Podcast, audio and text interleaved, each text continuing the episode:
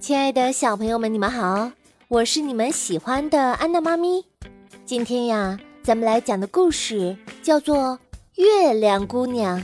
这个故事由汉明觉教研究院著会，哈尔滨工业大学出版社出版。很久以前，在日本的本州岛上，生活着一对善良的夫妇。丈夫是个樵夫，平日里出门砍柴。妻子呢，则在家煮饭、打扫卫生。夫妇俩呀，一直希望有个孩子，但始终都没能如愿。一天，樵夫上山砍柴，看见草丛中突然闪出一道亮光。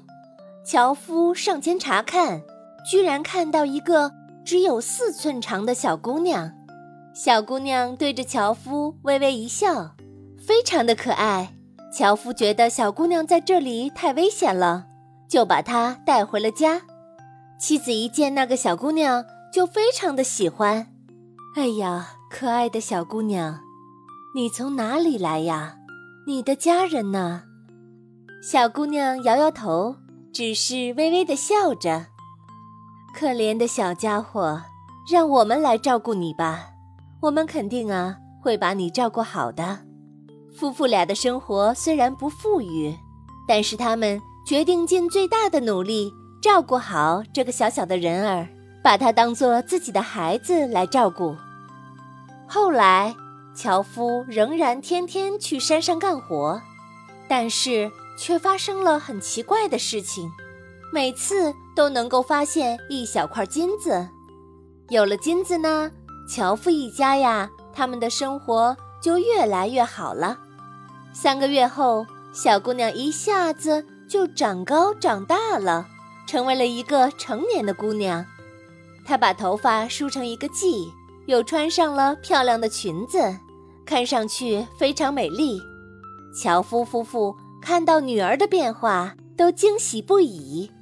樵夫还给女儿起了一个好听的名字，叫做荷叶姬。为了庆祝女儿长大，樵夫举办了盛大的宴会。当荷叶姬出现的时候，人们都赞叹不已。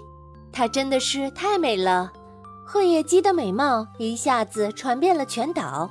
很多年轻男子都来向荷叶姬求婚，但是都没有成功。最后，天皇也来求婚，还是被拒绝了。天皇并没有强迫荷叶姬。他还派了一队士兵保护荷叶姬。后来，樵夫夫妇发现荷叶姬有心事的样子，就对荷叶姬说：“女儿啊，不愿意嫁人也没有关系，我们会一直陪在你身边的。”荷叶姬说：“父亲、母亲，其实我是月宫中的仙女，下次月圆的时候，月宫。”就会派人来接我回去，我特别舍不得你们。夫妇听了女儿的话，也陷入了悲伤。不久之后，月圆之夜到了，月亮像一个大圆盘，闪闪发光。月亮上真的飘下来一对仙女。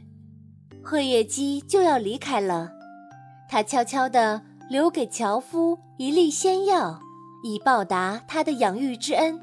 又留下一封信，让樵夫转交给天皇，感谢他派士兵保护自己。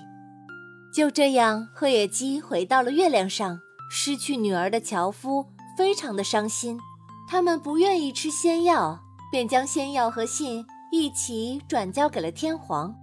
天皇读了信以后也很伤心，他让人把信和仙药一起送到了岛上最高的山上焚烧。此后。那座高山就被命名为富士山，也就是不死山的意思。据说呀，烧那封信和仙药的烟，至今还在富士山的山顶上袅袅升腾。好啦，小朋友们，今天的故事就为你讲到这儿，咱们下次再见吧。